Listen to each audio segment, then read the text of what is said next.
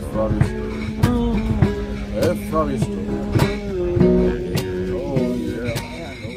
Herzlich willkommen bei der Soul Sailing Crew, die Community für Leichtmatrosen, Seebären und Abenteurer. So, herzlich willkommen, ihr Lieben, vom Open Air Studio in Teneriffa. Ich sitze hier gerade neben dem Elmar. Moin, Elmar. Moin. Moin. Und wir haben gerade einen spannenden Turn hinter uns und haben so viele interessante Themen gefunden, worüber wir uns schon unterhalten haben. Da dachte ich mir, das ist eigentlich unbedingt mal wert, dass ich den Elmar mal kurz ein paar Fragen stelle für uns, für euch. Und äh, ja, vielleicht mal ganz kurz zu dir. Also, du kommst aus dem Ruhrgebiet. Ja. Und äh, wie bist du ans Segeln gekommen? Ach, hat mich immer interessiert. Das Wasser fand ich immer schon toll. Und ähm, ich habe einen Segelschein gemacht, das ist schon sehr lange her. Das war, glaube ich, äh, ja, 99, 2000 um den Dreh auf, auf Norderney. Einfach in Interesse für Segeln. Und äh, ja, dann habe ich den gemacht. Das war auch toll. Ja, oder meinst du, hast jetzt ein bisschen lange vernachlässigt, ne, mit Ja, Segelturns? das war ganz witzig. Und zwar hat mich ein Bekannter, äh, damit ich nach Norderney kommen konnte, damals mit seinem äh, Flugzeug dahin geflogen. Und für die Fliegerei habe ich mich natürlich auch immer interessiert gehabt. Die Aber da auch du noch keinen- da da hast hatte ich noch keinen Flugschein. Nee, nee. Ja, ja. Aber dann, äh, das war dann mein, mein erster äh, Flug mit einem kleinen Flugzeug, wo ich mitgeflogen bin. Und das fand ich dann natürlich auch ganz toll. Ja, und das hat mich dann auch, während ich den Segelschein ge gemacht habe, zusätzlich sehr beschäftigt. Und ähm, ich hatte kurz darauf dann auch den, den äh, Arbeitgeber gewechselt und kam da in so eine Situation, ähm, wo ich sehr, sehr viel zu tun hatte. Und dann habe ich mir irgendwann gedacht, naja, es kann jetzt nicht alles sein, dass man den ganzen Tag nur noch arbeitet. Habe ich gesagt, jetzt machst du einfach irgendwas anderes, Privates. Und dann habe ich mich zum Flugschein angemeldet, weil ich es einfach immer machen wollte. Ja, und dann habe ich halt auch den, den äh, Flugschein gemacht, habe das auch konsequent durchgezogen, dass ich dann auch mir wirklich immer die Zeit dafür genommen habe neben der Arbeit. Und bin dann bei der ähm, Fliegerei gelandet. So ein bisschen auch mit der Idee, naja, wenn ich segeln will, Ruhrgebiet ist jetzt ja nicht so direkt am Meer, da muss ich auch irgendwie dahin kommen und dann kann man ja immer gut dahin fliegen. Und so hatte ich dann Segelschein und Flugschein. Wobei sich dann im Prinzip ähm, der Schwerpunkt so ein bisschen aus äh, ähm, Fliegen verlagert habe. Ich habe zwar auch mal dann einen tollen Turn in, in Griechenland mitgemacht mit äh, äh, Kollegen, aber Problem war auch immer ein Stück die passende Crew kurzfristig zusammenzufinden. Mhm. Und das ist beim, beim Fliegen halt äh, einfacher. Da kann man auch gut mal alleine los. Äh, oder man hat dann halt sowieso am Flugplatz immer genug Kollegen, mit denen man, mit denen man auch fliegen kann. Ne? Ja. Ja, und jetzt hast du ja ein bisschen Feuer gefangen und hast ja gesagt, du willst jetzt dich wieder mehr auf Segeln konzentrieren und äh, das voranbringen, ne? Ja, auf jeden Fall. Also mir hat es einfach dann irgendwann gefehlt. Das habe ich jetzt schon in den letzten Jahren gemerkt. Ich hatte dann immer nach passenden Turns gesucht, aber irgendwie nie so ähm, das Richtige gefunden. Ja, bis ich auf deine Seite gekommen bin. Und äh, das fand ich einfach vom Aufbau her gut, von der Idee her gut. Auch im Grunde diese, diese vermittelnde äh, äh, Idee, wo man im Grunde Crews vermittelt, sodass man besser weiß, was auf einen zukommt. Man Ja, kennt die Leute ja, eigentlich ja. schon, zumindest so ein bisschen. Äh, und ähm, nimmt da nicht an einem Turn teil, wo es völlig ins Ungewisse geht. Man ist nun mal auf dem Segelboot, auch dann für eine gewisse Zeit auf sehr engen Raum zusammen. Und wenn man sich da nicht versteht, dann kann das sehr schnell stressig werden. Das stimmt, Und, äh, das stimmt. das äh, ist eigentlich auch durch, durch die Seite ähm, wirklich sehr gut ähm, sichergestellt. Ja. Das hat mir schon sehr gut gefallen und hat sich jetzt auch wirklich bestätigt. Es war wirklich eine ganz tolle Woche. Wir hatten wahnsinnig viel Spaß. Ich habe eine ganze Menge wieder dazugelernt. Das ist jetzt, ich muss einfach auch noch wieder meine Segelerfahrung aufbauen äh, und äh, bin aber garantiert auch bei einem der nächsten Turns äh, äh, dann dabei. Ja, du kannst auf jeden Fall, ja, auf jeden Fall. Ein Skipper-Training noch und dann traue ich dir es auch zu, äh, selbst und dann sich der Flottille vielleicht anzuschließen. Ja, Ja. gerne, gerne. Ja, also ich habe es auch gleich gedacht, wir haben ja telefoniert, dass das bestimmt gut passt. Und äh, hast du nicht die Befürchtung gehabt, dass irgendwie alle nur ganz jung sind und dass das irgendwie dann komisch wird. Aber ähm, ja, war überhaupt nicht so. Ne? Und ich habe jetzt auch mir vorgenommen, das auf unserer Seite ein bisschen abzuändern. Ich habe schon öfter das Feedback gekriegt, dass wir nicht draufschreiben sollten, Segeln für junge Leute, sondern für junge und für Junggebliebene. Ne? Ja, das passt. Und das trifft bei dir auf jeden Fall hundertprozentig zu. Also habe ich auch gleich gemerkt, dass es gut passt und ähm, ja, war eine sehr coole Crew, fand ich auch. Ja, Kanarische Inseln, was war für dich hier vom Revier Highlight? Also was, was, äh, was fandst du besonders? Was hat dir sehr gut gefallen? Also was sehr angenehm ist, ist, ist einfach auch das, das Landschaftliche und das Klima. Es ist nicht so brüllend heiß, es ist angenehm warm, man kann Mhm. auch schwimmen. Aber es ist jetzt nicht so, dass, äh, wenn man sich so ein bisschen bewegt, dann sofort das Wasser runterläuft. Äh, Von daher sehr angenehme Temperaturen. Wir hatten so ein paar Tage mit, mit ähm, etwas wenig Wind, wobei dann irgendwann im Laufe des Tages kam auch immer der Wind auf. Mhm. Das war aber toll, äh, insofern auch sehr chillig. Äh, äh, kein stressiges Fliegen, bis auf halt gestern Morgen. Da sind wir Gestern, dann doch ja, noch mal einmal in eine Situation gekommen, wo uns in der Acceleration Zone Ja. dann die, die Windböen dann doch. Ja, da können wir vielleicht mal erzählen. Wir wollten ja einen, einen so einen, so einen Nachtsegelschlag irgendwie machen. Und da wir teilweise noch eine unerfahrene Crew haben, haben wir gesagt, okay, wir starten dann um 3 Uhr morgens, haben dann dafür einen ganzen Landtag gehabt auf La Gomera. Ähm, Valle Gran Rey, also auf der Westseite, die Hippie-Zone, kann man sagen, wo ganz viele Aussteiger und eben Indi- Individualtouristen unterwegs sind. Also ein sehr schöner Ort, mit so der charmanteste, den wir hier so angetroffen haben, würde ich sagen. Ja, Ne? kann man sagen. Wobei Und- alle Inseln ihren Charme haben. Ja, die Insel, also im Inland auf jeden Fall. Die Marinas sind so ein bisschen anders, äh, wenn man es mal so sagt, verglichen mit Griechenland oder so. Auf jeden Fall haben wir dann den ganzen Hafentag noch gehabt, konnten schön mit dem Mietwagen da auf diese wahnsinnig grünen, durch die Täler da fahren und mich richtig fasziniert. Um 3 Uhr morgens dann gestartet. War sehr viel ruhiger als erwartet, also kaum Wind. Wir haben zwei Teams gehabt, obwohl du die ganze Nacht durchgemacht hast, von drei bis ich sieben einfach erleben. Ja, du warst eigentlich komplett wach, ne? Ja. Wahnsinn, ja.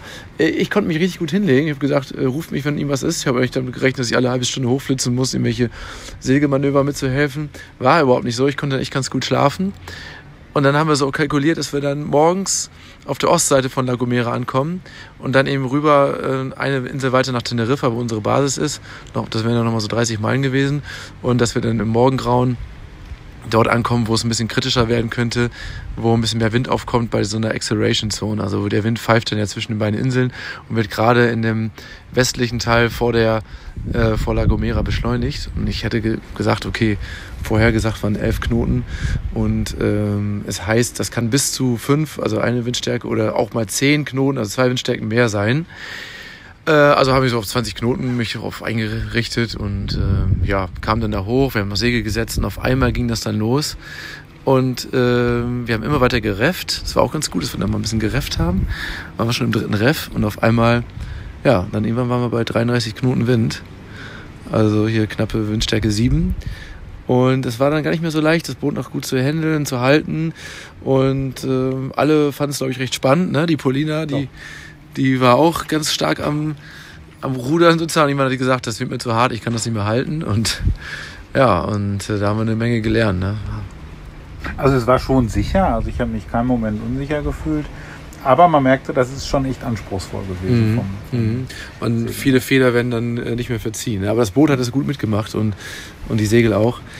Ähm, ja, also insgesamt ganz kurz mit dem Vercharterer war, war ich auch sehr, sehr zufrieden. weil Wir alle, im Boot in Top-Zustand, ganz fairer Check-in, Check-out. Ähm, ja, also alles rundum gut gewesen, finde ich. Mit den Delfinen, das fand ich ganz besonders, dass man so viele Ja, Delfine gesehen hat. Der Sonnenaufgang und dann direkt Ja, der das war- die war Delfine, das fast zu kitschig schon, ne?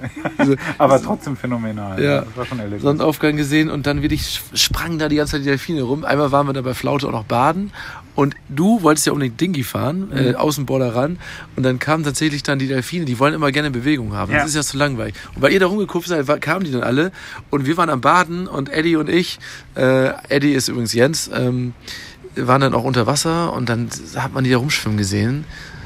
Die haben sich leider, oder man kann auch sagen zum Glück, nicht komplett für uns interessiert, für die Schwimmer, sonst kann das auch mal ein bisschen kritisch werden, wenn die mit einem spielen wollen, habe ich so gehört. Dann stupsen die einen an und das kann auch mal schmerzhaft sein. Aber es war faszinierend, mit denen im Wasser zu sein. Also ich fand es unheimlich schön. Ja, das war ein Erlebnis.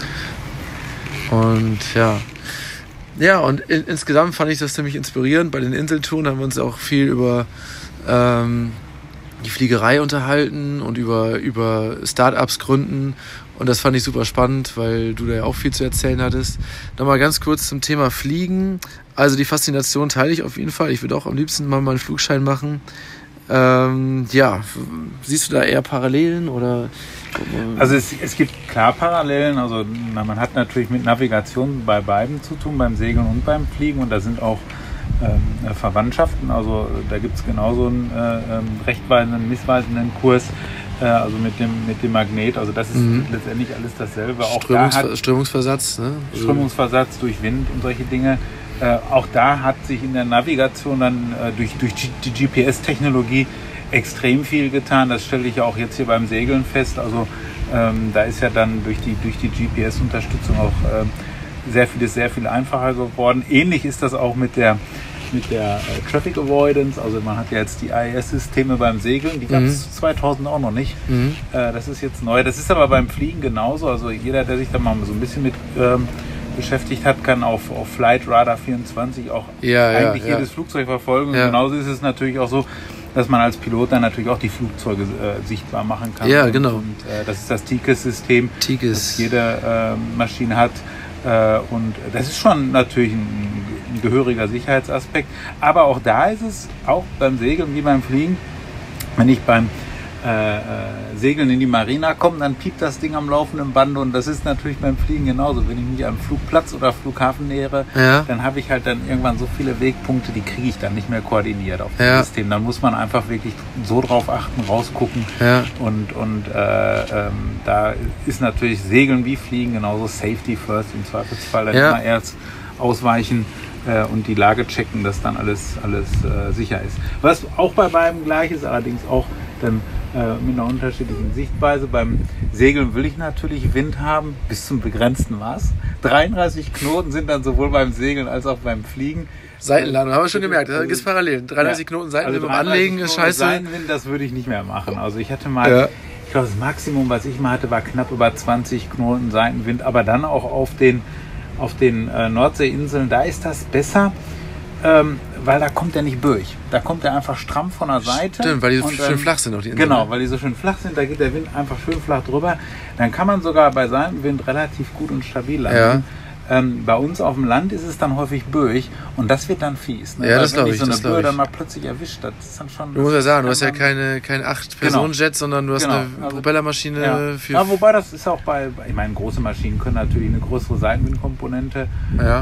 äh, äh, vertragen, aber äh, mich hat damals beispielsweise bei diesem Sturm äh, Kirill gewundert, dass da noch äh, Linienmaschinen geflogen Ach, sind. echt? Also das, ja, das fand ich schon, das fand ich schon krass. Also, weil ich meine, ich kenne mich jetzt nicht mit der mit der ähm, großen Luftfahrt so gut aus, aber ich kann mir durchaus vorstellen, dass wenn da mal so eine richtige dicke Böe auch mal so ein großes Flugzeug packt, äh, so schnell kann, können dann auch die automatischen Systeme irgendwann nicht mehr Ja. gehen, wenn man ganz dicht am Boden ist. Ne? Ja, mit, mit Skipper Simon habe ich mich auch schon viel über die Fliegerei unterhalten, der die, die Airbusse fliegt und ähm, das klingt auf jeden Fall ähnlich.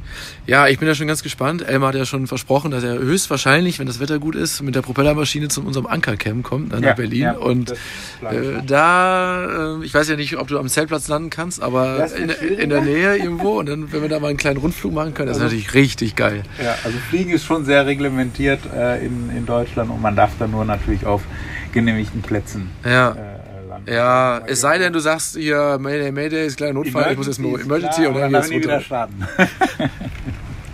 also dann Ach, wirklich? Wieder, ja, nee, dann muss, also wenn man, wenn man eine Notfalllandung hat, sagen wir Motorausfall und man muss auf einem Feld runter, äh, dann lässt sich eine Maschine auch immer noch landen. Mhm. Kann natürlich passieren, dass die Maschine dabei zu Bruch geht, je nachdem wie der Untergrund dann gerade ist, den man gewählt hat. Äh, Es kann aber auch durchaus sein, dass man sie gelandet bekommt, nachguckt und dann grundsätzlich wieder starten könnte. Aber dafür, für diesen Start, muss man dann auch erst eine Genehmigung beantragen. Also Okay. da darf ich nicht einfach sagen, so Maschine ist wieder Ja. ich starte jetzt mal. Äh, das geht nicht. Also das ist schon ziemlich Ja. reglementiert.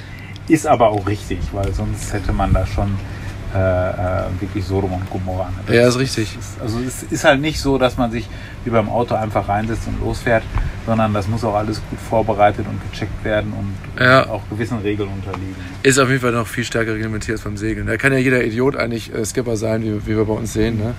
Äh, ganz einfach. Aber nochmal ganz Ja, kurz. beim, beim Fliegen ist es so, jeder Idiot. Also es ist schon so, dass es da die sogenannte Zuverlässigkeitsüberprüfung gibt. Ja, nee, ich meine ja, beim Segeln ist es viel, Ja.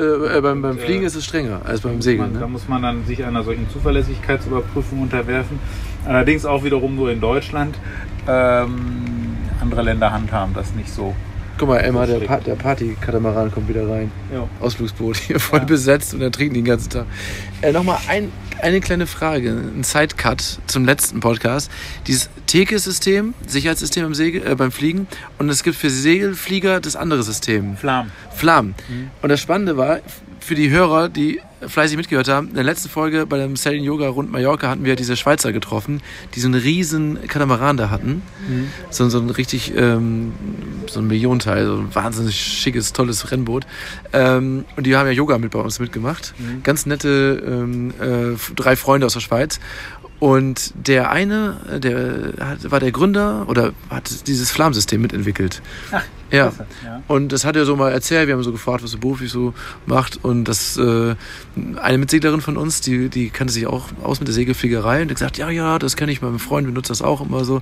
Also irgendwie eine interessante Verbindung. So. Ja, also das ist mittlerweile glücklicherweise so, dass das war anfangs so ein bisschen ähm, parallel, dass es zum einen die TICAS-Systeme gab, die mehr so in den, in den ja, eigentlich in der, in der äh, generellen Luftfahrt und äh, dann nachher auch in der allgemeinen Luftfahrt sich durchgesetzt haben. Da wird einfach im Grunde das Transponder-Signal genommen und ausgewertet und jede Maschine hat ja einen Transponder. Ja, Und bei der Segelfliegerei gibt es dann halt keinen Transponder, da hat sich dieses ähm, Flammsystem durchgesetzt. Und das war zunächst parallel, was eigentlich immer unschön war, weil diejenigen mit Tikes konnten dann die Flammkollegen nicht sehen und die Flammkollegen konnten die Tikes-Kollegen nicht sehen. das ist natürlich nicht und gut. da gibt es jetzt aber mittlerweile Systeme, die beides kombinieren, sodass man dann beides durchaus sieht. Also Macht ja Sinn, ne? ja, ja, klar, das macht auf jeden Fall Sinn. Gerade, also, das, darf man auch nicht unterschätzen, wenn man sich mal so einer, so einer Segelfliegerzone nähert, dann sind dann plötzlich doch ganz viele äh, Segelflieger in der Luft, wenn, wenn die also im Grunde so, eine, so ein Gebiet gefunden haben, wo es gute Aufwinde gibt.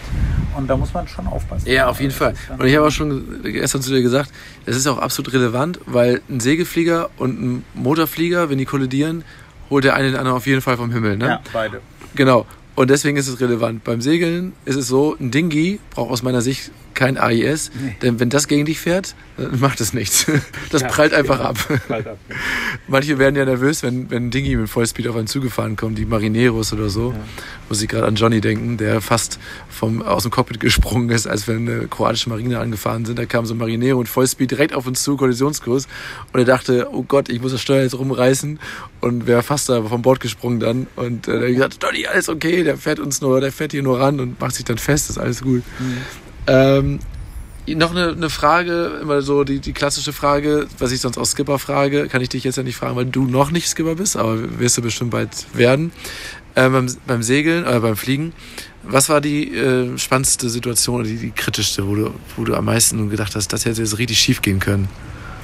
Ja, wir sind einmal mal in, in ähm, bin ich mit einem Kumpel geflogen, in, in relativ ungünstiges Wetter gekommen. Äh, das war auf dem Rückflug von Italien.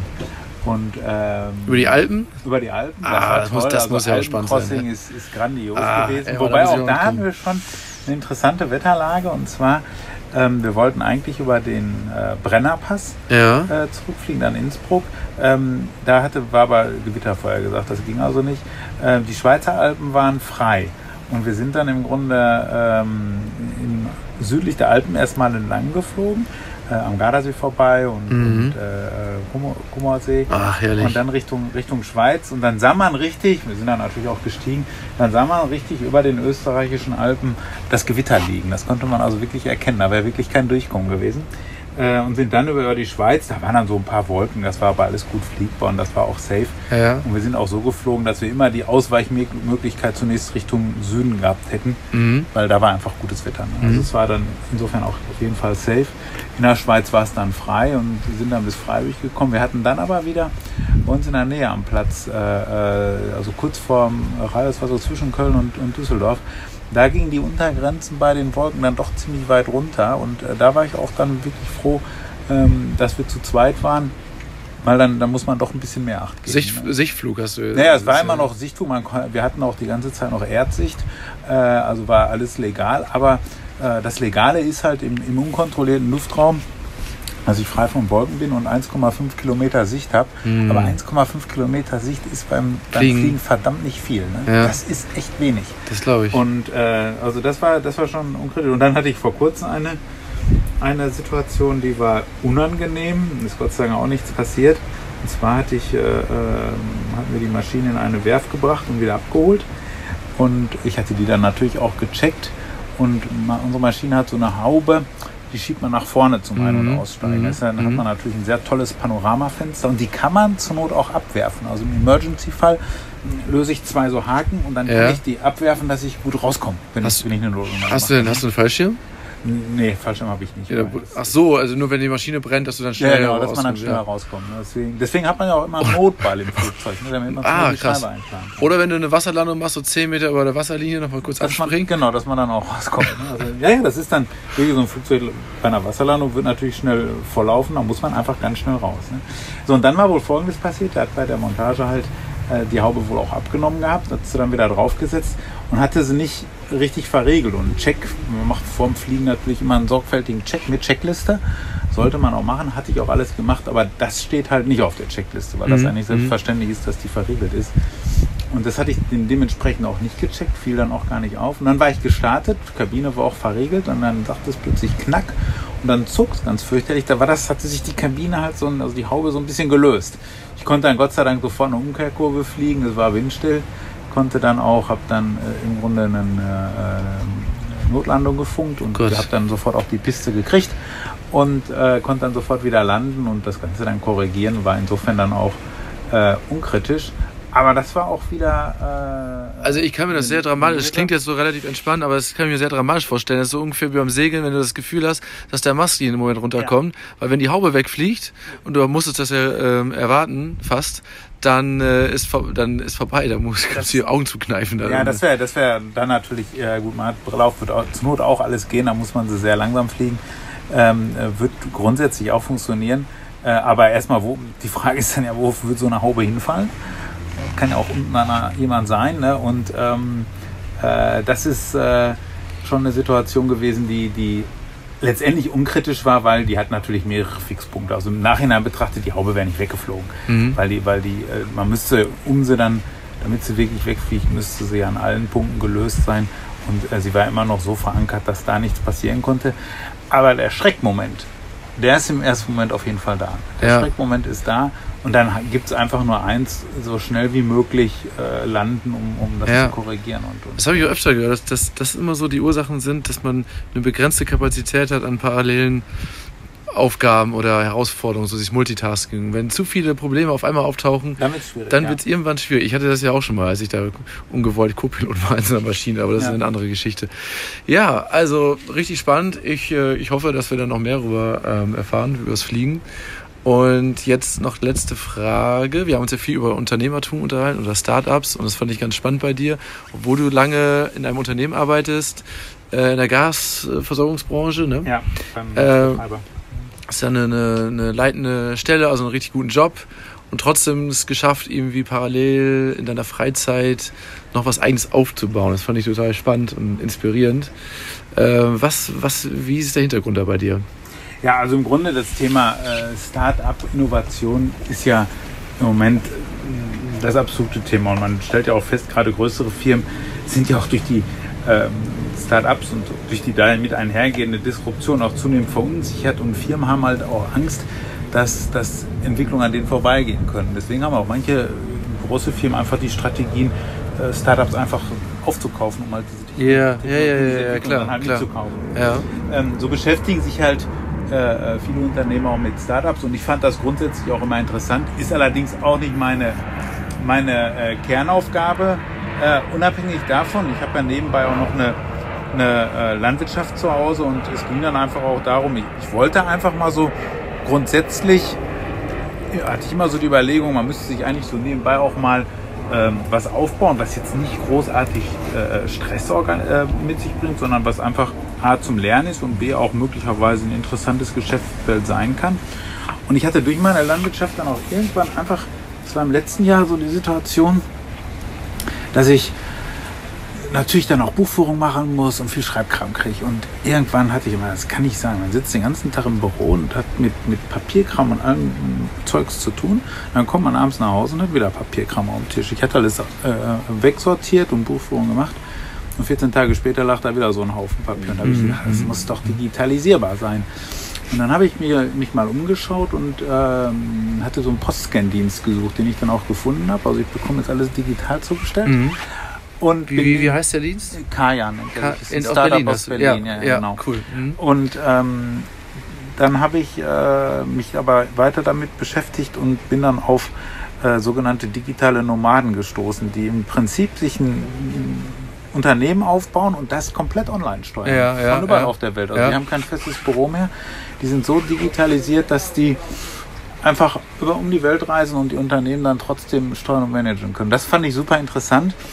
Genauso habe ich es jetzt nicht aufgezogen, sondern ich habe es dann irgendwo äh, auch ähm, parallel zu meiner, meiner Landwirtschaft gemacht, denn ich hab, bin vor ein paar Jahren einfach mal auf die Idee gekommen, ich wollte einfach mal ein paar Hühner halten. Ne? Das fand ich ganz witzig. Ich hatte dann noch so einen alten Stall, Ja. da habe ich dann einfach ein paar Hühner reingesetzt, die dann auch draußen laufen können und ja, die legen dann natürlich auch Eier und so viel kann ich gar nicht essen.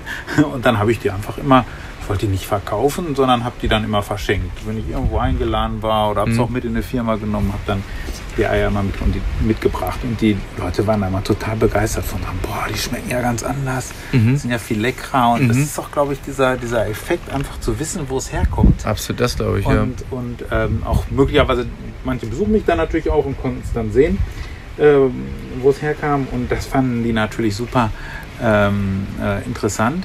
Ja, und dann kam ich irgendwann äh, in die Überlegung mit einem anderen äh, Landwirt zusammen, der sich auch ähm, so mal mit dem Thema Online-Marketing von seinen Produkten beschäftigen woll wollte. Ähm, dass wir gesagt haben, okay, man müsste sich so, in der Landwirtschaft ist es halt noch in den Kinderschuhen des Online-Marketing. Direktvertrieb sozusagen. Ne? Und dann haben wir uns im Grunde dann haben wir eine Firma gegründet, die Carrot GmbH. Der Name war noch frei. Und Mhm. Das äh, Carrot daher, weil der Bekannte halt sich auch mehr, ähm, mit Mhm. Möhren beschäftigt, auch mit Biomöhren. Der stellt also auch immer mehr auf Bio um. Mhm. Und das erste, was wir jetzt gemacht haben, ist eine Plattform. Äh, mein-huhn.eu heißt die. Ja, das ist Einfach- super. Das ja. ist super. Da muss ich auch kurz jetzt erzählen, dass, dass als ich dich als Segler gestalkt habe, ich gucke immer vorher, wer so mitkommt, habe ich das sofort gesehen, fand das sehr sympathisch. Also die Seite, das Konzept habe ich mir alles angeguckt. Mein Huhn. mein-huhn.eu. Ja, genau. Also mein-huhn.eu. Äh, die Idee dabei ist, dass man im Grunde, ähm, dass wir davon ausgehen, dass es Leute gibt, die gerne vielleicht Hühner halten würden, das aber nicht können, weil sie in der Stadt, in der Wohnung leben und dann natürlich kein Huhn halten können. Mhm. Insofern haben die dann möglicherweise Lust, eine Hühnerpatenschaft zu übernommen und übernehmen. Und wir wollten jetzt halt Hühnerbetriebe, die, die freilaufende Hühner haben, mit solchen äh, Leuten verbinden, die äh, eine Hühnerpatenschaft übernehmen. Genau, also immer für den Laien freilaufen bedeutet schon, ist nicht so Gehegehaltung, sondern wirklich, dass die so ein freies Leben haben. Ja, ja, genau. Die Die spazieren also überall raus, rum. Die spazieren draußen rum. Es ist schon so, dass da irgendwo ein Zaun drum ist, weil sonst kann ja der, der, der, der Fuchs, Fuchs. und Marder Ja, dann genau, kommen. Ne? genau, genau. Äh, man kann sie auch ganz frei laufen lassen. Sie gehen ja abends selbstständig in den Stall. äh, aber wenn man das so ein bisschen schützen will, also ich, Ja. ich habe das auch mal gehabt, dass beispielsweise dann der Habicht dahinter gekommen war, dass es da jeden Morgen Braten gibt. Und da ist es dann schon gut, wenn man, okay. also muss man schon so ein bisschen Schutz aufbauen. Ja. Sei es durch Sträucher und verschiedenes, äh, dass sie da geschützt sind Mhm. und dann auch äh, laufen können.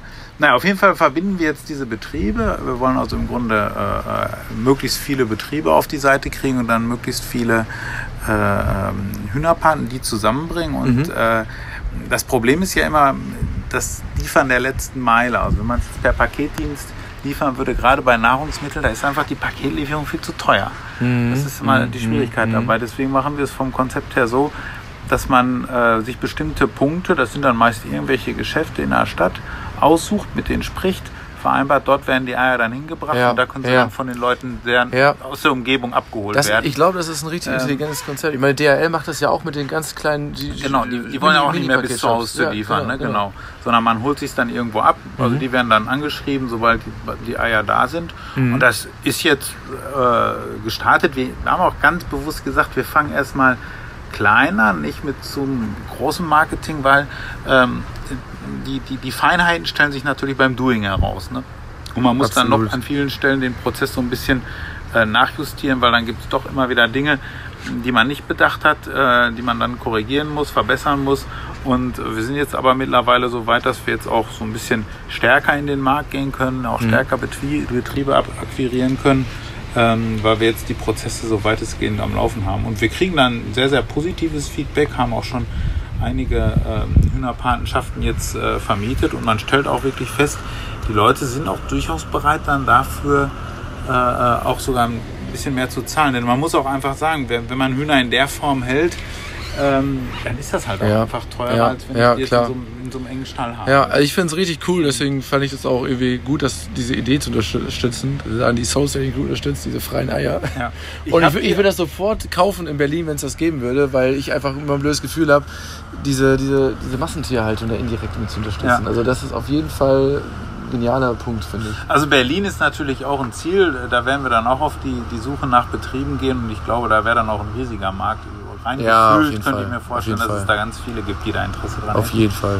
Ähm, man kann die Eier übrigens auch äh, ähm, ins Flugzeug mitnehmen, also in eine Linienmaschine. Das war die nächste Im- Idee. im Zum Gepäck- Segeltörn. Genau, im Gepäck aufgeben ist nicht ganz so gut. Äh, Ja. Da gehen sie dann schon mal zu Bruch, das ist dann äh, nicht ganz so toll. Ja. Im Handgepäck geht es ganz gut, da kann Ja. man sie, sie eigentlich mitnehmen. Ähm, gelten dann wohl auch nicht als Flüssigkeit, also ich habe das schon, schon hinbekommen und ich werde dann zum nächsten Segelturn mal eine kleine Kostprobe. Ja, da freue ich mich, freue mich. Also wenn, man, wenn ich die Ukulele heile transportieren kann im Handgepäck, dann wird das schon auch klappen.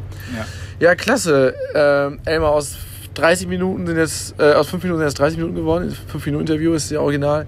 Also, du bist entspannt nach dieser Segelwoche? Ja, war total toll. Also war richtig, wenn es auch nur eine Woche war, aber es war eine wirklich gute Erholung. Man kommt mal richtig raus und äh, kann wirklich toll entspannen und das Ganze dann auch mit, mit einer tollen Landschaft, einer tollen Atmosphäre äh, kombinieren. Und, und das Schöne ist einfach, man muss nicht so einem vorgefertigten Plan folgen. Es geht alles recht spontan, wird kurz abgestimmt, was Ja, machen wir sind ja nur Machen ein wir Boot, das ist ja Bootstag, machen wir einfach, Hafentag, ja, genau. Landtag und äh, wir haben deswegen auch die Inseln besichtigen können und, und das war rundherum einfach, einfach ein ganz, ganz tolles Erlebnis. Ja, freut mich total. Möchte ich nicht missen. Freut mich total. Du brauchtest auf jeden Fall auch Urlaub, ne? Deswegen war das, ja genau richtig. Fall, Ja, ich freue mich, dich bald wiederzusehen. Also Oktober Yoga, ne? ja.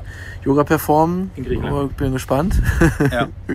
Wir haben es ja einmal an Deck probiert, aber das war zu schaukelig. ja, das war schon heftig schaukelig. Also das ist dann. Äh, aber Ja. Im Hafen geht das sicherlich sehr gut. Ja, also Emma, vielen, vielen Dank für die spannenden Einblicke und ähm, ja, auf bald, ne? Auf bald. mm-hmm.